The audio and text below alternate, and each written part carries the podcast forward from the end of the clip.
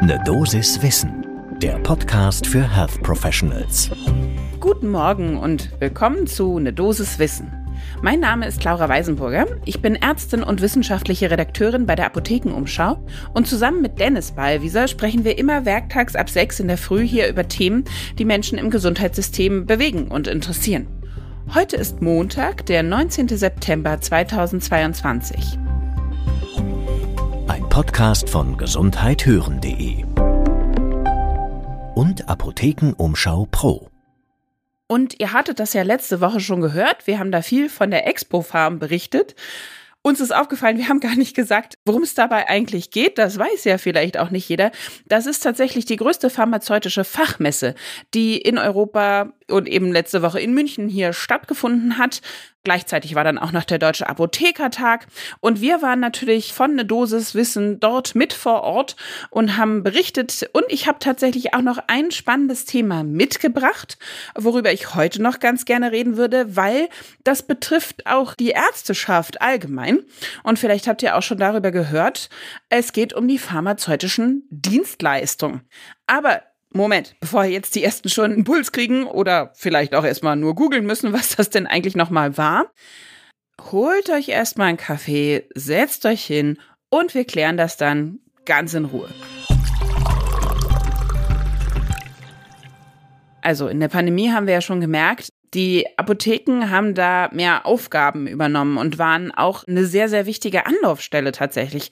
Wenn wir uns daran nochmal erinnern, es gab Maskenausgabe über die Apotheken, Desinfektionsmittel wurden selber hergestellt, Schnelltests wurden ausgegeben, davon haben wir auch viele tatsächlich dort abgeholt, nämlich für Schulkinder beziehungsweise äh, Kindergartenkinder. Da bekam man kostenlose Schnelltests, das ging alles über die Apotheken.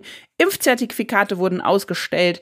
Impfungen durften am Ende durchgeführt werden. Also die Apotheke wurde mehr und mehr auch ein Ort einer eben Dienstleistung, einer Patientinnen- und Patientenbezogenen Dienstleistung.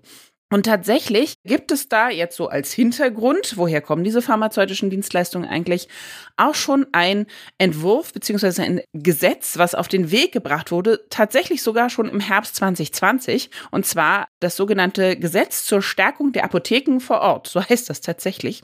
Das gab aber leider ein paar Probleme, nämlich bei der Einigung vor allen Dingen, was nämlich die Begütung betraf. Und jetzt hat letztendlich im vergangenen Juni, also am 10. Juni 2022, um genau zu sein, eine Schiedsstelle gar nicht also der Bundestag oder irgendjemand, sondern die Schiedsstelle hat am Ende entschieden, wie viel letztendlich den Apotheken für diese Dienstleistung gezahlt werden darf. Dazu kommen wir auch später nochmal.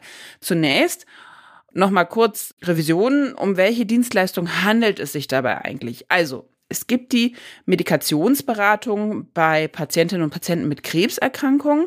Immer wenn da eine neue orale Antitumortherapie abgestimmt wird, was geändert wird und so weiter und so fort, neue Tablettenkapseln, was auch immer, dann kann da eine spezielle Beratung erfolgen durch Apothekenpersonal. Es kann eine Betreuung geben bei Bluthochdruck. Ja, bis zu dreimal hintereinander kann man das mal da messen lassen in der Apotheke und dann eben dementsprechend auch wird ein Blick geworfen auf den Medikationsplan, den es dazu eventuell ja schon gibt. Medikationsplan ist ein gutes Stichwort, denn ähm, man kann auch eine Beratung bei Polymedikation, also Polypharmaziepatienten bekommen was Wechselwirkung betrifft, aber auch was Einnahme, Regelmäßigkeit, richtige Teilung etc. betrifft. Das alles kann auch erfolgen. Dann gibt es noch die Möglichkeit, mit Apothekerinnen und Apothekern zu üben, wie man richtig inhaliert. Sprich also, wenn ich einen Airdispenser habe, also Asthma-Patientin, Patient bin und ich brauche ein Inhalationsmedikament, dann kann das richtig geübt werden. Ich kann mit meinem eigenen Dispenser die Einatemtechnik üben, damit da keine Fehler passieren. Also ich habe so einige Zungenpilze gesehen, wo dann im Endeffekt rauskam, ja, da wurde wohl jahrelang das Medikament falsch eingenommen und alles landete immer schön auf der Zunge anstatt eben in der Lunge. Das ist eher ungut, wenn das passiert. Und zu guter Letzt, Organtransplantierte können auch eben eine Beratung bekommen, wenn neue Medikamente verordnet werden, Immunsuppressiva gegeben werden, dann kann es da eine umfassendere Beratung in der Apotheke geben. Insgesamt soll das natürlich die Versorgung verbessern. Was auf gar keinen Fall passieren soll, um das nochmal vorweg ganz deutlich zu sagen, die Apotheke oder das Apothekenpersonal darf natürlich nicht in die Therapie eingreifen, in eine bestehende. Da dürfen auch gar keine Medikamente geändert werden. Alles, was gemacht werden darf, ist ein Check und mal gucken, ob da irgendwas eventuell nicht zusammenpasst. Geändert werden darf aber nichts. Und sie dürfen natürlich auch keine neuen Krankheiten diagnostizieren. Also Klar kann man dann nach dreimal Blutdruck messen feststellen, oha, hm, da sollten Sie doch noch mal lieber in die Hausarztpraxis gehen, bitteschön. Aber es wird nicht in dem Sinne eine neue Diagnose gestellt. Und ich weiß nicht, wie ihr das seht, aber ich kann mich an meine Klinikzeit gut erinnern, wenn mir da jemand gesagt hätte, hey, soll ich mal all die neuen Medikamente, die du jetzt in den letzten zwei bis drei Wochen Klinikaufenthalt bei der Patientin angesetzt hast, nochmal gegenchecken, ob da irgendwelche Wechselwirkungen sind, die du übersehen hast, soll ich das mal für dich machen? Hätte ich definitiv nicht Nein gesagt. Ja, wir sind alle nicht perfekt. Wir sind nicht allwissend. Wir handeln immer nach bestem Wissen und Gewissen. Aber es können Dinge übersehen werden und es ist immer besser, wenn ein zweites Paar Augen drauf schaut. Ja, das auch wenn ich weiß, die ältere Fraktion hört es nicht so gerne. Die hat es ja auch sehr lange von sich behauptet, allwissend zu sein. Hashtag Götter in Weiß. Aber da sind wir inzwischen nicht mehr. Und Insofern sehe ich da gar kein Problem. Im Gegenteil, ich sehe da einen großen Vorteil, wenn sowas eben plötzlich in der Apotheke angeboten werden kann. Und ich hatte genauso wenig Zeit, mich neben meine Patienten zu setzen und zu sagen, so, hier ist der neue Inhalator und jetzt machen wir das mal. Jetzt üben wir das mal. Äh, jedes Mal, wenn Sie den nehmen, üben wir zusammen das richtig einatmen. Nein, dafür ist im Alltag einfach nicht die Zeit. Muss ich ganz klar sagen. So, es gab jetzt aber bezüglich dieser Dienstleistung ein paar Kritiken ziemlich laute Kritiken tatsächlich aus der Ärzteschaft. Zum einen hat Dr. Klaus Reinhardt gesagt, er ist Präsident der Bundesärztekammer, ja, eben, die Patientinnen können dann auch einfach in die Apotheke laufen und dann gibt's da hier äh, Diagnose und Therapieempfehlung to go und das geht so gar nicht. Nochmal, das ist überhaupt nicht Sinn und Zweck dieser pharmazeutischen Dienstleistung. Es soll nicht in die Therapie eingegriffen werden, es soll nicht in die Diagnose neu gestellt werden. Das ist also äh, Quatsch, dieser Kritikpunkt. Welcher Kritikpunkt allerdings Sinn macht und der auch von mehreren Ärzteverbänden immer wieder aufgegriffen wurde, ist die Entlohnung, also sagen wir mal, Vergütung dieser Dienstleistung, die ist nicht so ganz fair, denn es ist relativ ungleich. Und, das habe ich mir nochmal genau angeschaut, das stimmt auch. Zum Beispiel, wenn man jetzt also dreimal in der Apotheke Blutdruck messen lässt, dann kann dafür von der Apotheke 11,20 Euro abgerechnet werden mit der Krankenkasse. Je nach Bundesland, das muss man auch ganz ehrlich sagen, ist das deutlich weniger, nämlich in manchen Bundesländern nur 6,42 Euro in der Praxis. In Bayern allerdings bekommt man für eine Langzeit-Blutdruckmessung, wenn man das jetzt mal als Äquivalent ungefähr nimmt, 15 äh, Euro mit Auswertung. Also da sind wir ungefähr gleich. Beim Polymedikationsplan beziehungsweise bei der Beratung bezüglich einer Polymedikation, da wird es schon deutlich eindrücklicher. Da kriegen die Apotheken 90 Euro und in der Praxis, tja, da gibt es diesen Punkt natürlich gar nicht in dem Sinne. Da muss man sich so ein bisschen was zusammensammeln. Wir haben mit Sicherheit eine Chronikapauschale, die man abrechnen kann. Wir haben eine Beratung, die man abrechnen kann. Dann gibt es einen Medikationsplan, da kann man noch was zu abrechnen, aber da kommt man nicht auf 90 Euro, egal welche Konstellation man sich da jetzt raussucht. Aber auf der Expo-Form hatte ich jetzt das Glück, mit einem Apotheker zu sprechen, der das schon praktiziert, diese pharmazeutischen Dienstleistungen, der die also anbietet. Und zwar ist das Stefan Göbel gewesen. Er leitet die Brücke Apotheke in Heringen und ich habe ihn auch explizit gefragt, äh, wie läuft das so gerade mit den ärztlichen KollegInnen? Bekommt er dafür Gegenwind? Hat er schon mal gesagt bekommen, vielleicht sogar bitte nicht in meine Therapie einmischen?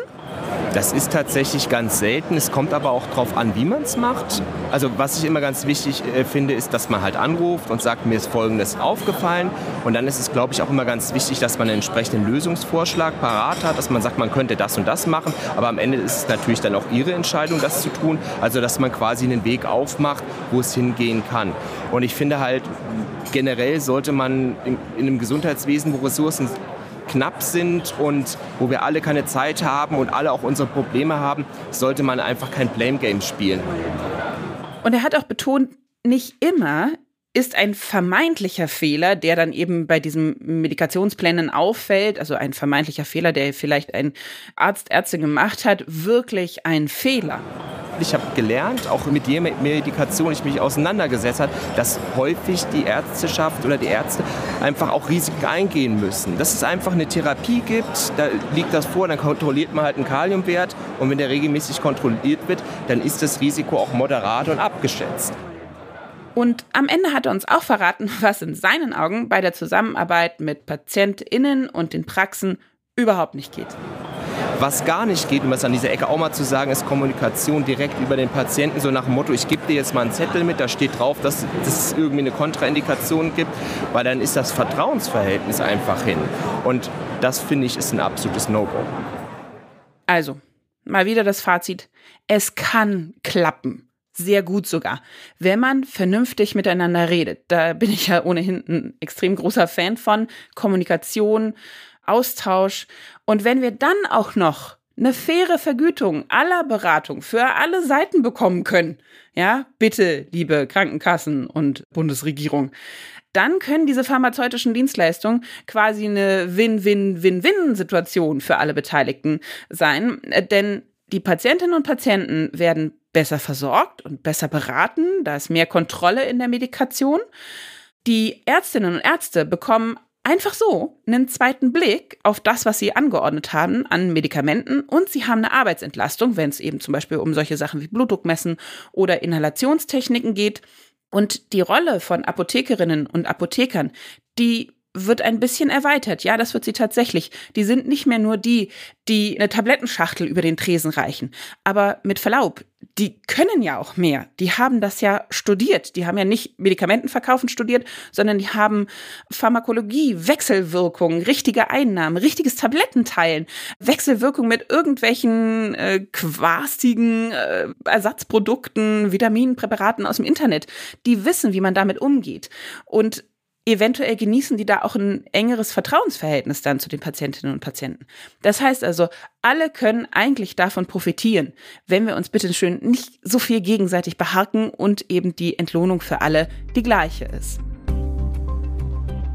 Ihr merkt schon, jetzt komme ich langsam zum Schluss. Das war der Abschluss unserer Folgen von der Expo Farm und auch die von Ne Dosis Wissen für heute.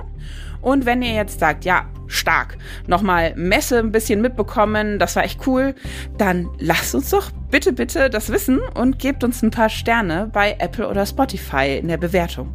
Darüber würden wir uns wirklich sehr freuen. Ein Podcast von gesundheithören.de